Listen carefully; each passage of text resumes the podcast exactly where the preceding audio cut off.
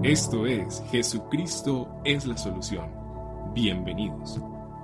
Carta del apóstol Pablo a los romanos en el capítulo 8, los versículos del 28 al 39. Le invito que usted pueda leer conmigo esta escritura y espero que mientras estemos leyendo esta palabra, mientras estemos meditando en esta palabra, usted pueda permitir que el Espíritu de Dios le que el Espíritu de Dios le ministre, que usted pueda concentrar toda su atención ahí en lo que el Señor nos va a hablar. Dice así la palabra del Señor bajo la guía y dirección del Espíritu Santo. Romanos 8, versículo 28. Y sabemos que a los que aman a Dios, todas las cosas les ayudan a bien esto es, a los que conforme a su propósito son llamados, porque a los que antes conoció también los predestinó para que fuesen hechos conforme a la imagen de su Hijo, para que Él sea el primogénito entre muchos hermanos.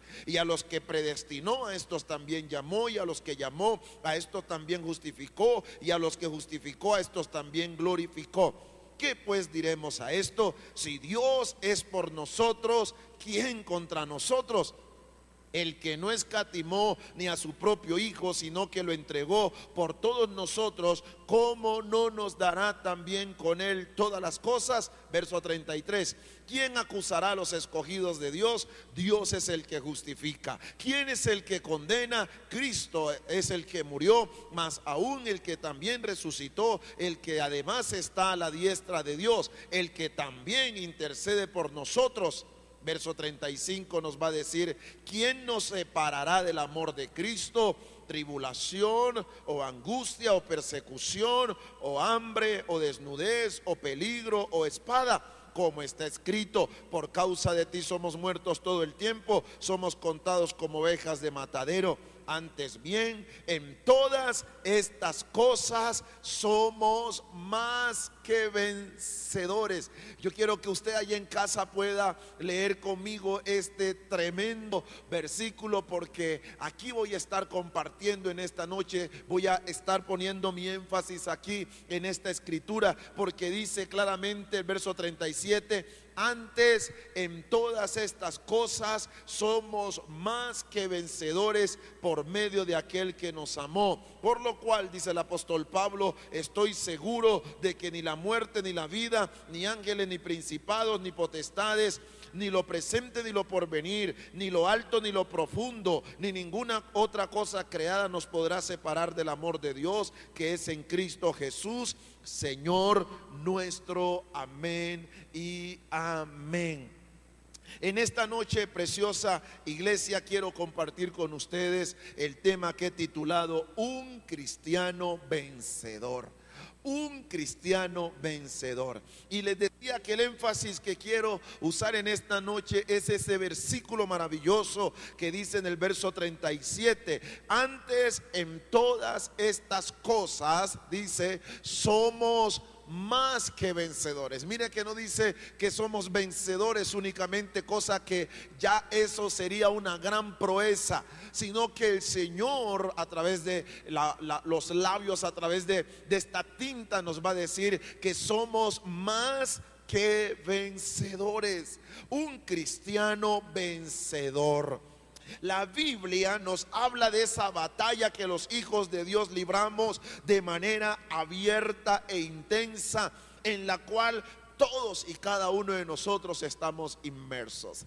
Vivimos en un mundo donde continuamente el Hijo de Dios se está enfrentando a batallas batallas espirituales, batallas de todo tipo, batallas en la familia, batallas en el hogar, batallas eh, eh, en la empresa, batallas en lo económico, batalla en lo sentimental, batalla en lo emocional.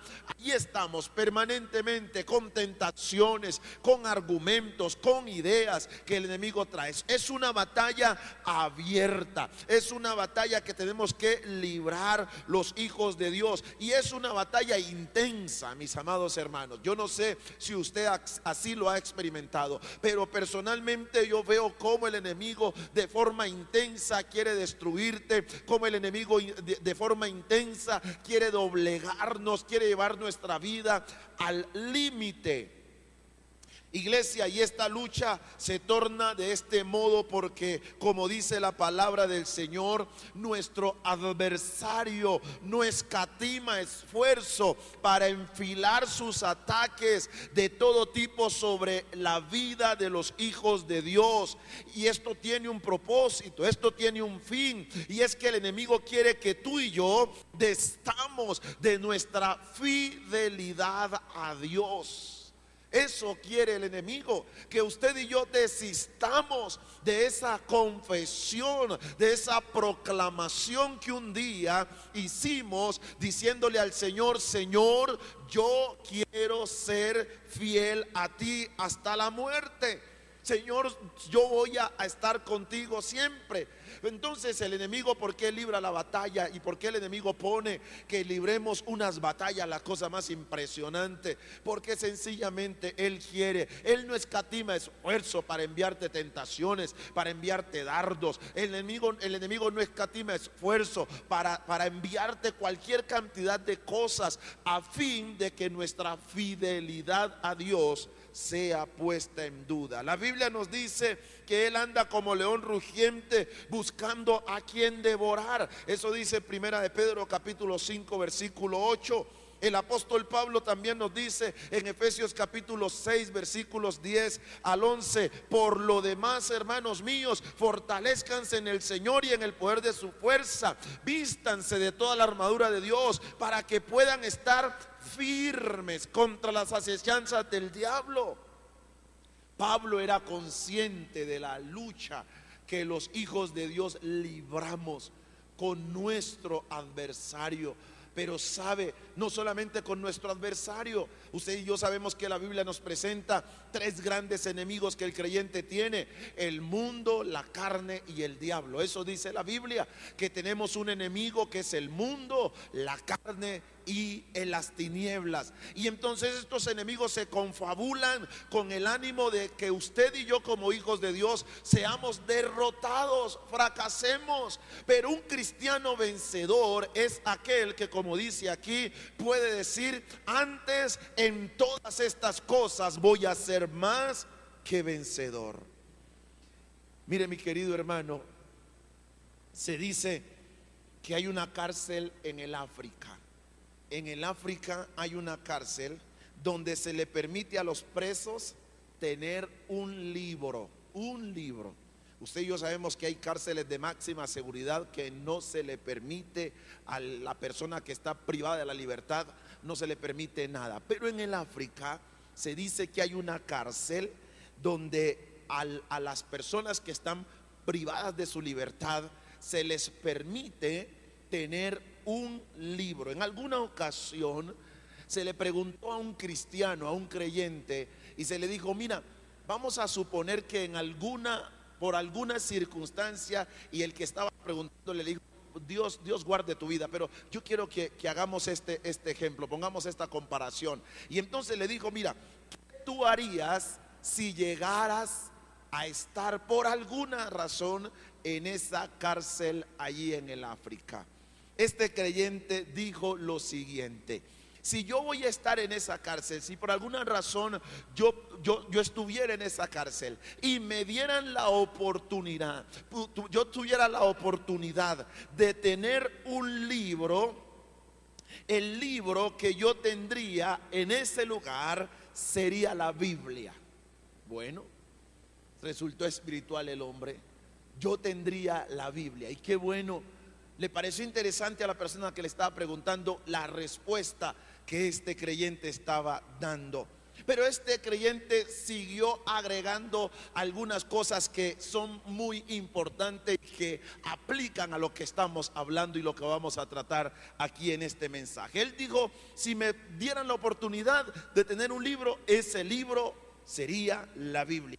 Pero si me permitieran escoger de esa Biblia, de esos 66 libros que contiene la Biblia, me permitieran escoger un libro de esa Biblia, yo escogería, dijo ese creyente, la carta de Pablo a los romanos.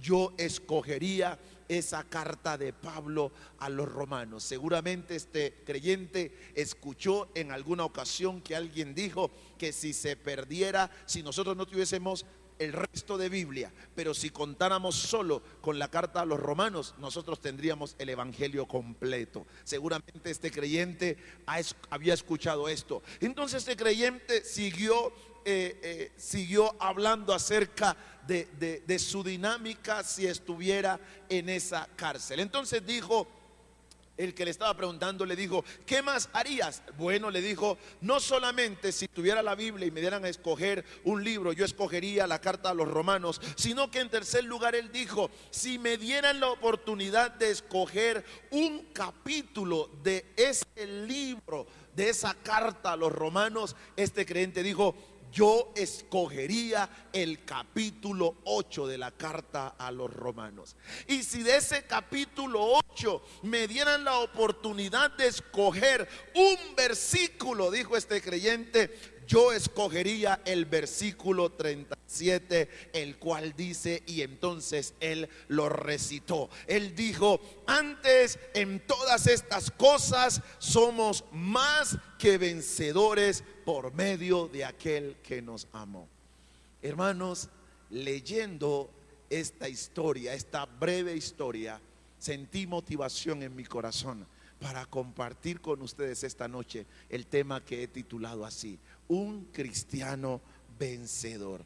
Lo primero que se nos que nos sorprende de esta frase que Pablo usa aquí es que él dice que no solo somos vencedores, pues ya esto sería una gran promesa. Si tan solo la Biblia dijera que en el Señor somos vencedores, créeme que ya usted y yo como creyentes deberíamos sentirnos halagados, bendecidos, extraordinariamente bendecidos. Pero Él no solamente dice que somos vencedores. Cuando usted y yo leemos la frase completa, note que Pablo dice que no solamente íbamos a ser vencedores, sino que él ahora dice, ahora somos más que vencedores. Él no dijo eso simplemente con que íbamos a ser vencedores. Él dijo que no dijo que íbamos a ser vencedores en algunas cosas. Él dijo que íbamos a ser vencedores en todas las cosas. En todas estas cosas, dice la escritura, somos más que vencedores. En todas estas cosas. Pero cuando leemos la escritura, tenemos que preguntarnos es, ¿qué cosas? Pablo está diciendo que vamos a ser vencedores en todas las cosas, en unas cosas que están allí. ¿Cuáles son esas cosas?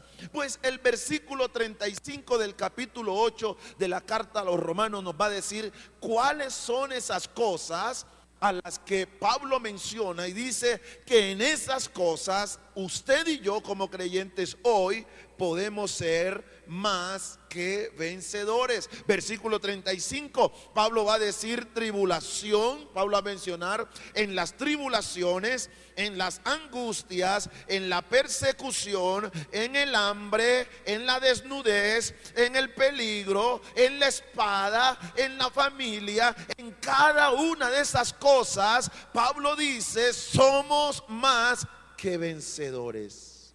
La pregunta que surge aquí es, ¿ha vivido usted o he vivido yo en alguno de estos escenarios? ¿Me he visto en tribulación? ¿Se ha visto usted en tribulación? ¿Se ha visto en angustia? ¿Nos hemos visto iglesia en persecución? Quizás no hemos visto una persecución de forma abierta, pero ya tenemos persecución, ya la iglesia está en el cuadro de la persecución. Cuando a usted y a mí muchas veces no nos dejan hablar del Evangelio. Cuando a usted y a mí nos dicen cosas y nos rechazan con respecto al Evangelio. Cuando nos quieren imponer ideas. Cuando nos quieren imponer ideologías. Ya la iglesia está en un camino hacia la persecución. La pregunta es, ¿lo ha sentido usted así?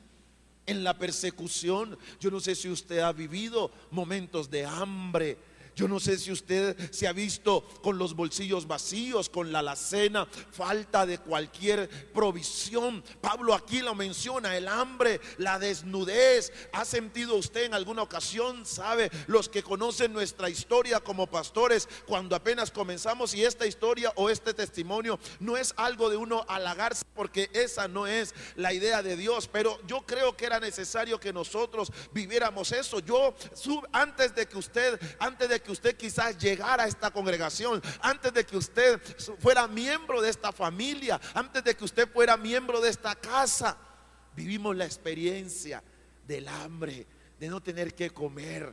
Entonces nosotros pasamos por eso, del hambre. Yo hoy tengo de pronto, gracias al Señor, un calzado para ponerme, pero sabe, en años atrás hermano, en años atrás yo pisaba un chicle y sabía de qué sabor era, porque mis zapatos eran rotos. Para mí era una tortura cada, cada vez que llovía, porque mis zapatos se anegaban. Yo andaba en Venecia. Yo andaba en Venecia cada vez que llovía, porque mis pies estaban enlagunados, porque los zapatos estaban rotos. Yo supe qué cosa era tener un pantaloncito hoy y tener que ponérmelo hoy y entonces lavarlo y guardarlo para el siguiente domingo. Una camisa. Hemos estado en esto de la desnudez. Hemos vivido momentos de peligro, de espada, de, situaciones adversas. Pero ahora lo que yo encuentro en la escritura es que Pablo nos va a decir que en todas esas cosas somos más que vencedores. Todas esas cosas, sí, son poderosas. Hermanos, son poderosas. Son poderosas porque te han sacado lágrimas. Son poderosas porque han hecho que muchos desistan de su fidelidad a Dios. Esas cosas, sí, la tribulación, la angustia, la persecución, el peligro, son poderosas porque son cosas que, que te han abrumado, cosas que han atentado contra tu fe y muchos han visto cómo su fe ha flaqueado frente a estas realidades. Pero Pablo, el Señor, el Espíritu de Dios, a través del apóstol Pablo nos está diciendo esta noche, somos más que vencedores. Y yo quisiera que usted ahí en casa pudiera levantar sus manos y decir, Señor, gracias. Gracias porque este cuadro que pinta aquí la palabra de Dios la tribulación, yo he estado allí, o quizás estás. Señor, la angustia, yo he estado allí, o quizás has estado, o estás, o quizás estarás. En la persecución, quizás no estás todavía, o de pronto ya estás viviendo persecución. En tu trabajo te señalan, en la universidad, en el colegio, se te burlan, te hacen a un lado, te hacen el feo. Eso es persecución en una leve en una leve proporción, pero, pero, es, es, persecución, porque a veces nosotros hablamos o pensamos de la persecución con alguien que, está buscando a los cristianos para encarcelarlos, para matarlos, para asesinarlos. No, las persecuciones, la, la persecución es más, la persecución que la iglesia va a vivir en este tiempo quizás no va a ser una persecución de muerte, de asesinatos, aunque muchos ya han muerto por el Evangelio Ahorita la persecución de la iglesia, la persecución hacia la iglesia es una persecución de filosofías, ideologías, pensamientos. Y lo hemos vivido y lo hemos visto. Pero yo quiero que en esta noche tú te des cuenta y sepas que esta palabra que Dios nos está hablando nos toca. Y que en este día usted, esta noche usted pueda levantarse y decir, Señor, gracias porque tú me estás diciendo que en todas esas cosas, en todas, y la lista seguramente sigue, y la lista es larga, pero no importa cuántas cosas sean, en todas ellas, tú Señor, me haces más que vencedor. Bendito sea el nombre del Señor. Qué bueno que usted en casa pueda decirle, sí Señor, yo soy más que vencedor.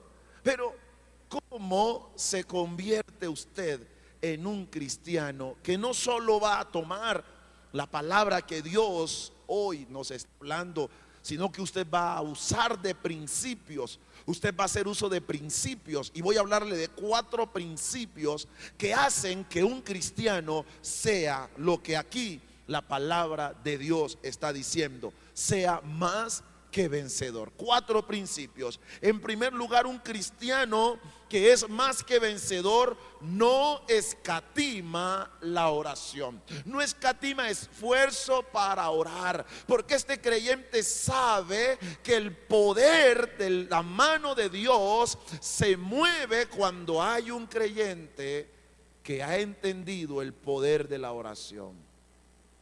Y de pronto usted dirá esta noche otra vez el pastor con el tema de la oración.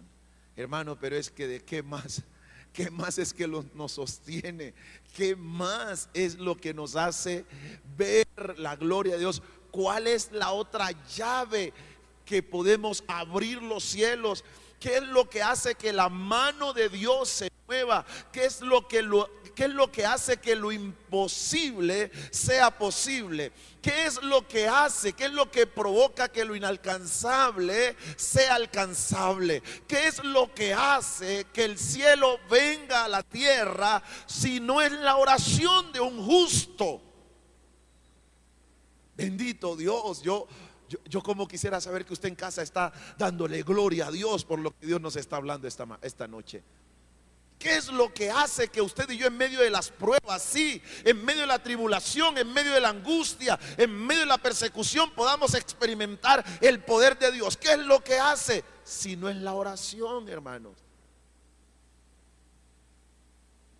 Está Jesús próximo a la crucifixión y Jesús siente la carga y el peso de lo que venía sobre él. Y Jesús se va a un lugar que la Biblia identifica como el Hexemaní. Y allí Jesús, con una agonía intensa, con un sentir de angustia profundo, Jesús, allí en un estado agónico, donde su sudor, dice la Biblia, eran como grandes gotas de sangre que caían, extenuado, todavía no estaba experimentando el dolor de los clavos físicamente allí en su carne, pero ya allí en su mente, eh, bajo la presión, él, él podía sentir ya eso. Y Jesús va al Getsemaní. Y allí dice la Biblia que Jesús no se pone a llorar. Jesús no se pone a renegar. Jesús no se pone a cuestionarle al Padre preguntándole, Padre, ¿por qué yo tengo que pasar esto? No, no, no, no, no. La Biblia dice que Jesús allí pasó la noche orando, orando, orando. Y dice que entre más oraba, entre más intenso era su angustia, más intensa era su oración. Y entre más oraba, dice algunas, algunos, algún evangelio dice que ángeles venían para sostenerle y para fortalecerle mi hermano, un cristiano vencedor, un cristiano que se convierte en un cristiano que es más que vencedor, es uno que no toma en poco la oración, que valora la bendición de orar, porque cuando oramos no hacemos a Dios grande. Iglesia, cuando oramos no es que Dios se vuelve más grande. Cuando oramos, nosotros somos los que experimentamos el poder. Cuando nosotros oramos, no sorprendemos a Dios, seremos nosotros los sorprendidos de ver cuán gloria Dios manifestará a causa de nuestra oración. La lucha que libra el creyente en Cristo no es contra sangre y carne, dice textualmente Efesios capítulo 6, sino contra principados, contra gobernadores de las tinieblas, contra huestes espirituales de maldad. La lucha, iglesia, no es contra sangre y carne. Ahora, si la lucha no es contra sangre y carne, sino contra espíritus que la Biblia identifica como huestes espirituales de maldad, como principados, pues mis hermanos, las armas que ha de usar la iglesia no pueden ser naturales, tienen que ser espirituales. ¿Y qué arma más poderosa Dios nos ha concedido como la oración para hacer que toda obra del enemigo retroceda, como también para hacer que en medio de la angustia, el dolor, la persecución, los momentos difíciles, la paz de Dios que sobrepasa todo entendimiento inunde nuestros corazones.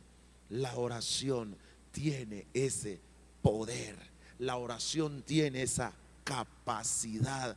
Hace que las situaciones diarias que tenemos que enfrentar se hagan mucho más llevaderas. Porque cuando oramos somos fortalecidos. Cuando oramos somos hermanos empoderados. Cuando oramos somos vencedores. Por lo tanto, la oración hace parte de ese equipamiento con el cual Dios te equipa a ti me equipa a mí para que en todas esas cosas que habla el versículo 35 de Romanos 8, usted y yo seamos más que vencedores. Pablo recomienda a los creyentes allí en la iglesia de Colosas, allí en Colosenses 4:2 él les va a decir, perseveren en la oración. Wow, hermano, perseverar en la oración. Iglesia, esa es la razón por la que no dejamos caer este momento, estos tiempos de oración. Perseverar, perseverar, perseverar. Cuando yo oro cada mañana, cuando, cuando vengo a las alboradas y estoy haciendo la transmisión, ¿sabe cuál es la fuerza que yo siento en mi espíritu para levantarme cada mañana? Es como si yo tengo que tomar una maceta y golpear una roca que pronto tiene que caer. Y entonces Dios mostrará su gloria y su poder. Perseveren en la oración, velando en ella con acción de gracias. Aquí este pasaje nos muestra que no solo debemos orar, es necesario perseverar en la oración. El mismo apóstol Pablo nos recuerda en Efesios 6, 18, oren en todo tiempo, oren en todo tiempo, oren en todo tiempo. Eso dice Efesios 6, 18, orando en todo tiempo. Por lo tanto, un cristiano vencedor un cristiano que es más que vencedor es un cristiano que no escatima la oración. Es un cristiano que, que ama la oración, que sabe que allí en la oración hay poder de Dios a nuestro favor. Charles Spurgeon, ¿sabe? Usted me escucha mencionar mucho a Spurgeon porque gracias al Señor hemos podido tener mucho material de Carlos Spurgeon y, leemos mucho material de, Spurgeon y es que me fascina la manera como ese hombre cuando se dirige y quiere hablar acerca de la Biblia, acerca de la predicación, acerca de la oración, que son tópicos que tocan sus materiales. Me parece extraordinario la forma como él lo expresa. Y él, Charles Spurgeon, hablando de la oración, él dice lo siguiente, la oración es la, eh, la, la emanación natural. La oración es la emanación natural de un alma en comunión con Jesús. De la misma manera que la hoja y el fruto brotan de la rama de la vid sin, eh, sin ningún esfuerzo consciente de parte de la rama, sino que simplemente a consecuencia de su unión viva con el tronco, de igual manera brotan de las almas que permanecen en Jesús los capullos de la oración, las flores y los frutos. Spurgeon está diciendo que así como usted ve que un árbol las hojas y el fruto de, esos, de ese árbol no hacen esfuerzo para brotar, siempre y cuando la rama está, esté insertada al tronco. Eso naturalmente fluye.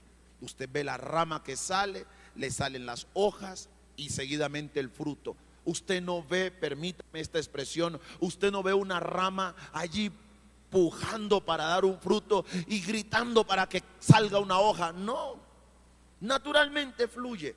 Pues Spurgeon dice, cuando una vida está conectada a Cristo a través de la oración, pues de su alma va a brotar eso, va a brotar el capullo de la oración, va a orar, pero también al orar va a hacer que hojas y frutos comiencen a manifestarse, flores y frutos comiencen a fluir en esa persona.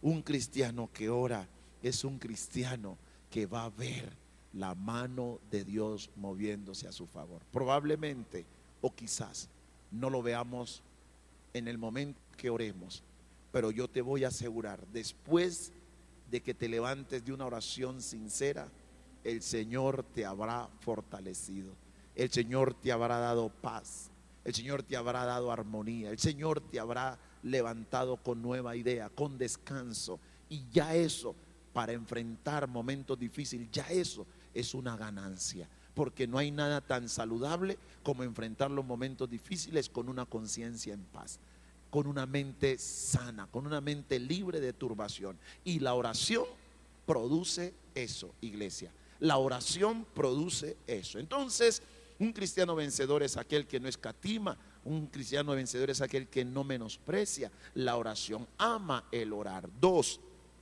segundo principio que hace a un cristiano más que vencedor. Un cristiano más que vencedor no se desenfoca. Ese es otro aspecto importante a tener presente. Cuando se trata de ser más que vencedor, cuando un cristiano vive enfocado en Cristo, su enfoque le permite estar firme en medio de las adversidades. Algo que usted y yo podemos aprender de la vida del apóstol Pablo es su enfoque. Pablo era un enfocado y cuando leemos sus cartas, cuando leemos sus escritos por todos lados, Pablo nos está motivando a mantener el enfoque, a mantenernos centrado en Cristo aun cuando tenemos hoy diversidad de pensamiento en el sentido de quién escribió o no la carta, si él escribió o no la carta a los hebreos. Y cuando uno ve los escritos, pues bueno, eso todavía no, eso hasta el día de hoy no ha podido definir al fin si Pablo lo hizo o no si Pablo lo dijo, lo, escribió o no. Pero es importante que usted y yo comprendamos esta verdad, mis amados. Pablo nos enseña a que estemos enfocados. Y entonces un cristiano enfocado es un cristiano que se vuelve más que vencedor. No podemos perder de vista la meta, el objetivo, el propósito. Y eso te alienta, te alienta. Cuando tú miras la meta, cuando tú piensas en la meta, cuando tú piensas que tienes que llegar, yo no sé de dónde te va a salir la fuerza, pero llegas a la meta porque no pierdes el enfoque. Cuando te desenfocas, pierdes fuerzas, pierdes aliento, porque tú sabes que te espera un premio, te espera un premio. Y eso Dios lo sabe. El Salmo el, el, salmista lo dijo claramente. Mira lo que dijo, dice el Salmo 25, versículo 15. Mis ojos están siempre hacia Jehová, porque Él sacará mis pies de la red. Oiga esto, mire este salmo tan precioso. Mis ojos, está diciendo el salmista, mis ojos están siempre hacia quién? Hacia el Señor. Aun cuando sus pies están en la red, él no saca su mirada del Señor. Porque cuando tú sacas la mirada del Señor, entonces te vas a embelezar en la red, te vas a angustiar. Eso es lo que está diciendo. Él dice, porque el Señor sacará mis pies de la red. Amados hermanos, el que está enfocado en esta verdad, muy difícilmente las circunstancias de la vida y los malos momentos le podrán apartar de su creador. Por eso dice la escritura claramente, ¿quién me podrá separar del amor de Cristo? ¿Quién me podrá? ¿Quién me podrá separar del amor de Cristo?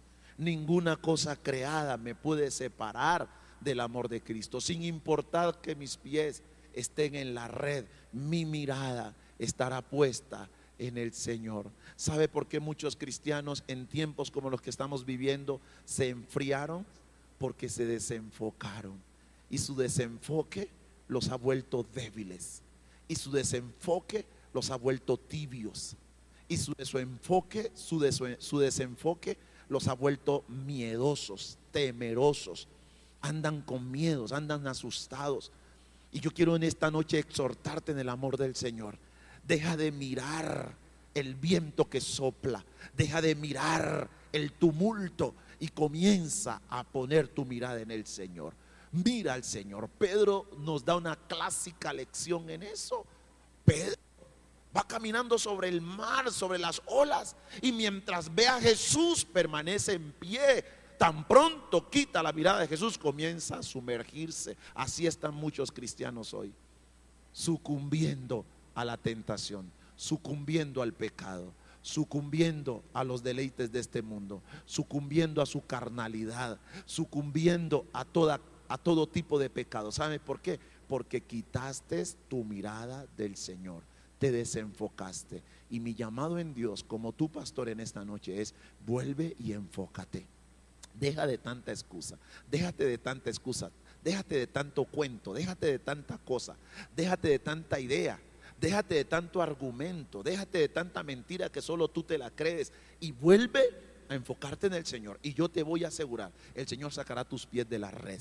Y nada te va a apartar del amor del Señor. Lo tercero que hace que un cristiano permanezca siendo un vencedor. Pero permíteme, yo quiero recordarte lo que dice Hebreos 12:2. Pongan sus ojos en Jesús, el autor y consumador de la fe. Eso dice la Biblia. Pongan su mirada en el Señor. Vuelve a enfocarte. Vuelve a retomar tu llamado. Vuelve a retomar tu ministerio. ¿Qué te pasó? ¿Por qué te desenfocaste tanto? ¿Por qué te desenfocaste tanto? Vuelve y enfócate, mi querido. Dios cuenta contigo para la obra maravillosa que Él quiere hacer en esta ciudad, en este departamento en esta nación. Así que vuelve a enfocarte. Vuelve a enfocarte. Deja la pataleta y vuelve a enfocarte en el nombre del Señor y te voy a asegurar que vas a ser más que vencedor en Cristo Jesús. Tercer principio que te va a llevar a convertirte en un cristiano vencedor. Ama a Dios con todo tu corazón. Entonces, no solamente debes amar la oración, no solamente debes ser un cristiano que ora, no solo debes ser un cristiano que permanece enfocado, debes ser un cristiano que ama a Dios. Y sabes, que nuestro amor a Dios nos lleva a permanecer firmes, estables, constantes y determinados por Él. Mira lo que dice el versículo 28 con el que comenzamos este, este, esta lectura, Romanos 8, 28. Y sabemos que a los que aman a Dios, los que aman a Dios, todas las cosas ayudan para bien. Mm, ama a Dios con todo tu corazón y es que nuestro amor a Dios se va a poner a prueba en medio de nuestra adversidad. Cuando todas las cosas de las cuales nos habla el versículo 35, la tribulación, la angustia, la persecución, el hambre, el peligro, la desnudez, la espada, cuando esto se manifieste, ahí es donde nuestro amor a Dios se pone a prueba. Porque decirle a Dios que uno lo ama cuando todo va bien, eso sí que es fácil. Pero decirle a Dios, Dios, yo te amo en medio de la tribulación. Dios, yo te amo en medio de la angustia. Dios, mi amor por ti sigue intacto en medio de la persecución. Dios, en medio del hambre, mi amor sigue intacto. En medio del peligro, en la desnudez, en la espada, en la pandemia, Señor, mi amor sigue intacto. Eso no es fácil.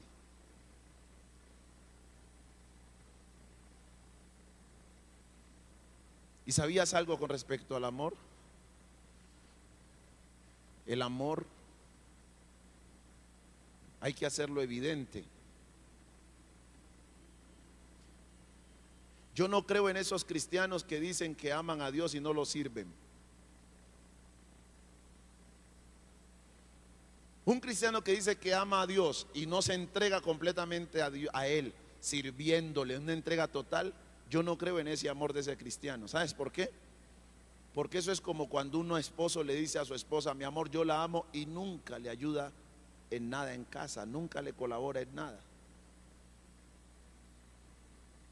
Porque el amor se demuestra.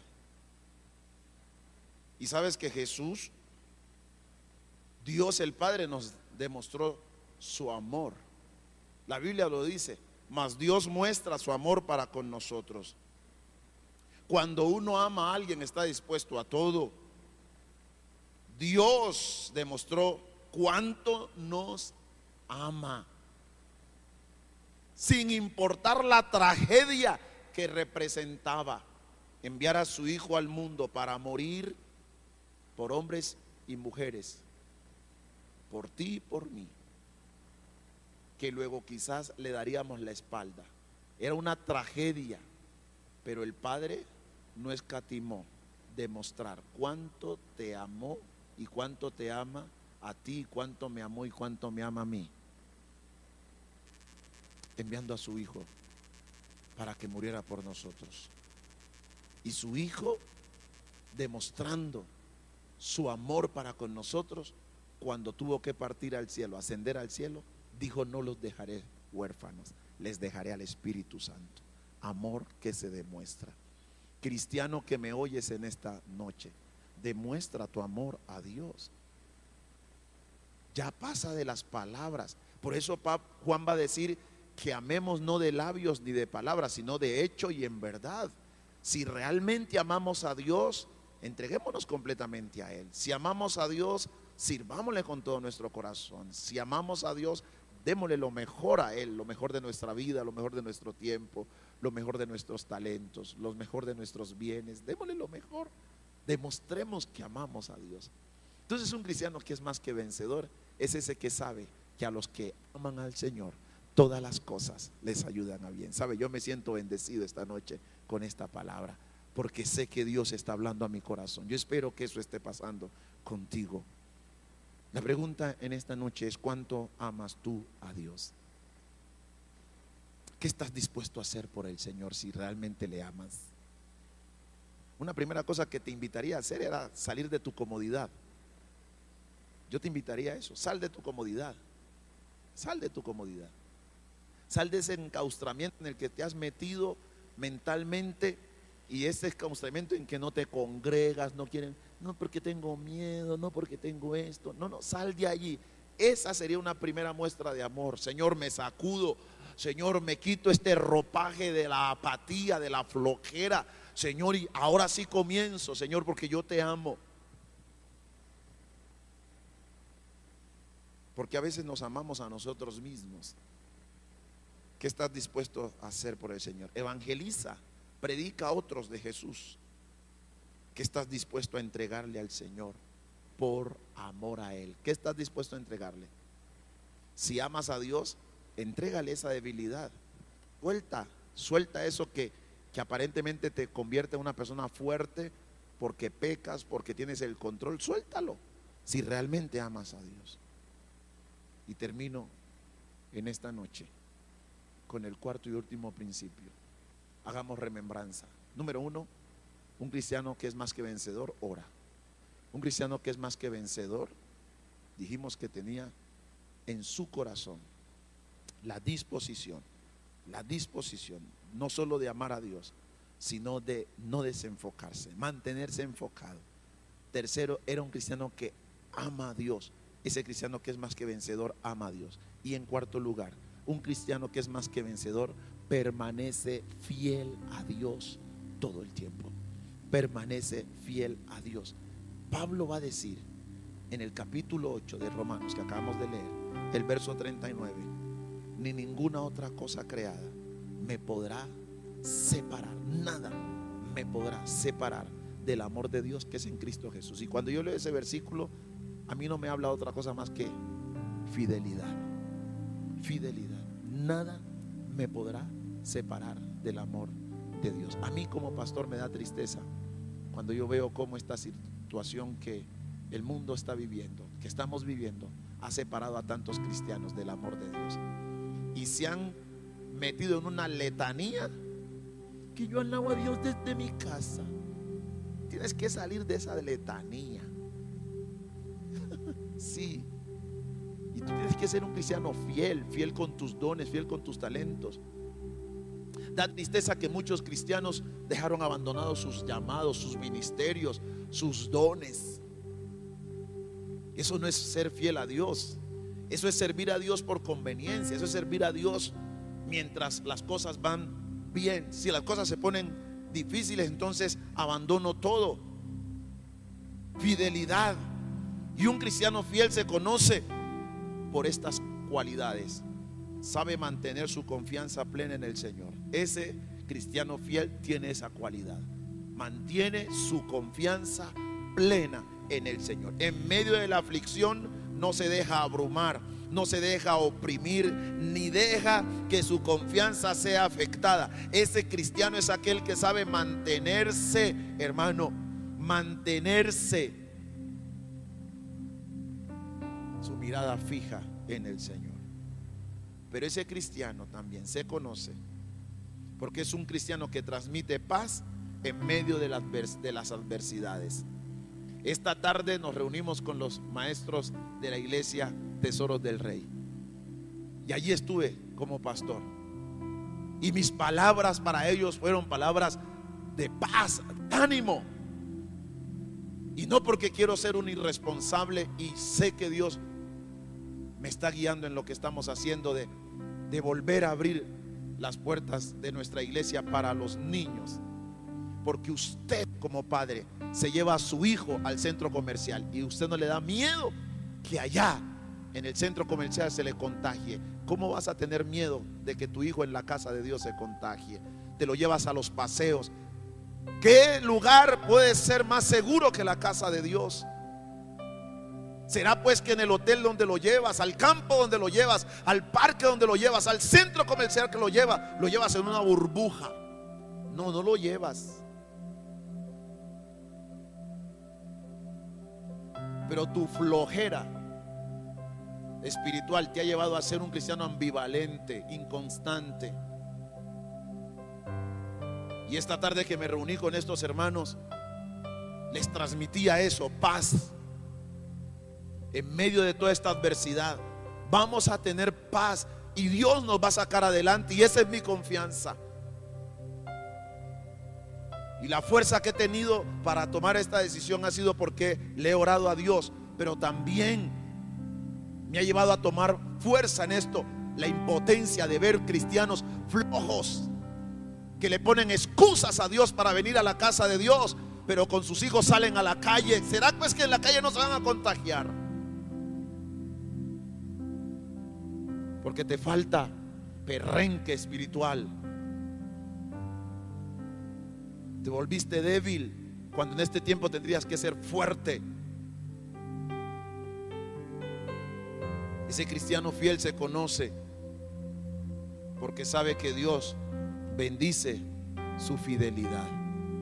Dios bendice la fidelidad. Y eso es lo que ha pasado en este tiempo con aquellos que a pesar de todo lo que estamos viviendo, se han mantenido fiel a Dios. Hoy testifican, pastor, nada nos ha faltado y nada nos ha pasado y no nos pasará ni nos faltará. Y sé que la sangre de Cristo tiene poder para cubrirnos, para guardarnos. Y no porque somos unos descabellados y no porque somos unos irresponsables. Nos cuidamos y damos gracias a Dios que como iglesia hemos sido fieles en mantener unos estándares de protocolo altísimos, altísimos. La gente que ha venido aquí sabe que los protocolos que usamos aquí como iglesia para resguardarnos y para someternos a las autoridades son altos.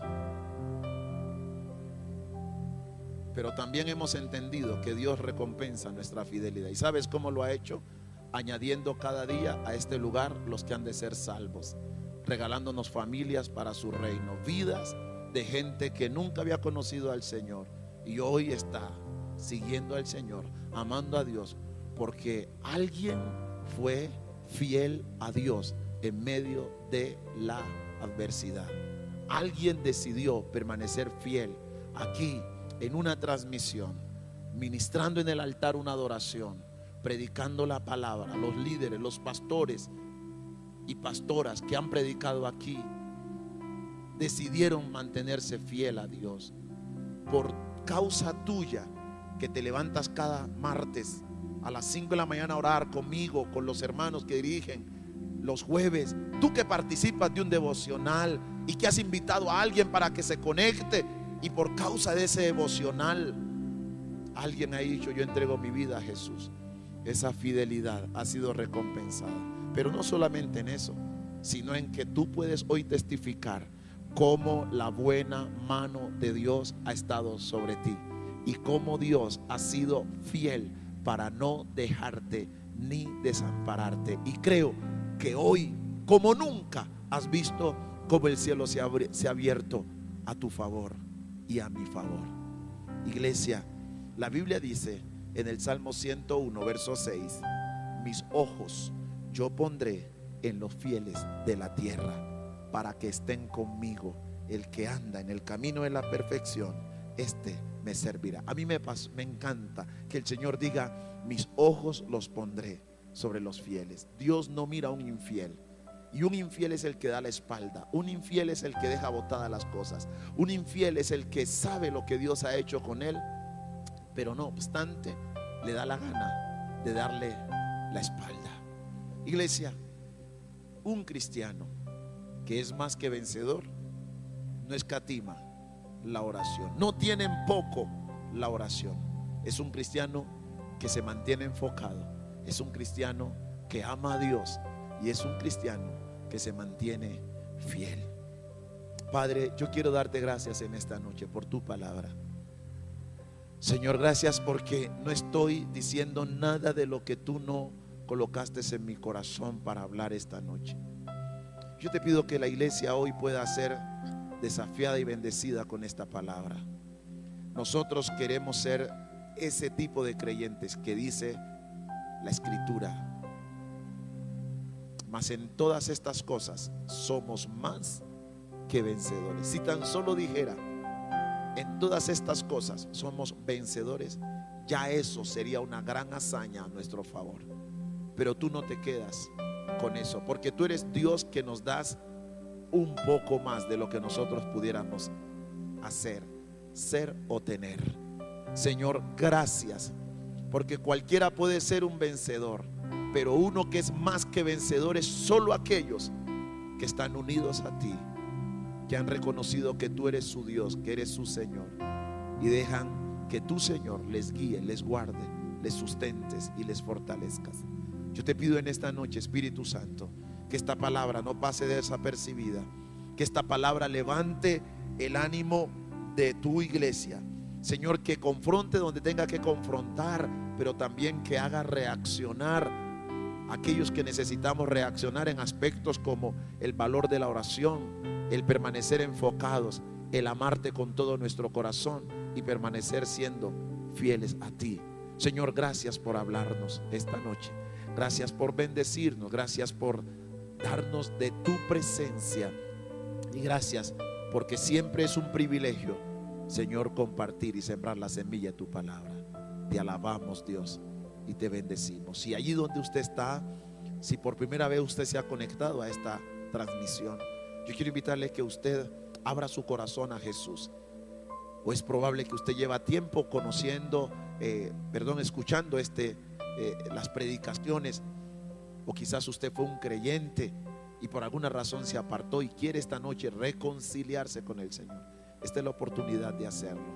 Si por primera vez está allí con nosotros, yo quiero invitarle que le diga, Señor Jesús, yo te entrego mi corazón, yo te entrego mi vida. Reconozco que tú eres mi Dios. Reconozco que sin ti no soy nada. Reconozco que solo tú me puedes dar vida eterna. Y hoy rindo mi vida a ti y te pido que hagas de mí la persona que tú quieres que yo sea. Y si usted se quiere reconciliar esta noche con el Señor, dígale, Señor, en algún momento caminé contigo, Señor. Sé, oh Dios, que me aparte.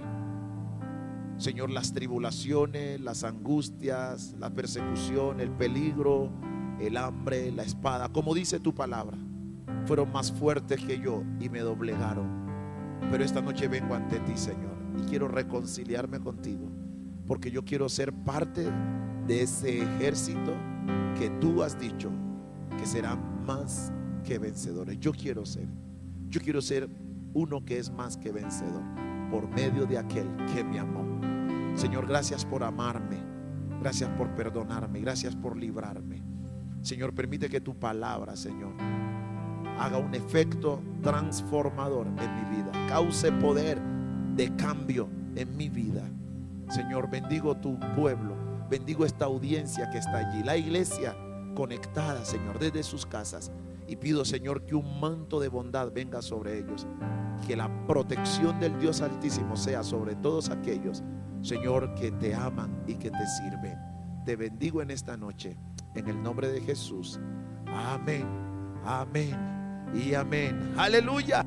Qué bueno que en casa le pueda dar un aplauso al Rey de Gloria con todo su corazón. Le bendigo en el nombre de Cristo Jesús. Espero que Dios haya hablado a su vida esta noche. Te envío un abrazo fuerte y que tengas una bendecida y plácida noche. Dios te bendiga. Feliz noche. Chao, chao.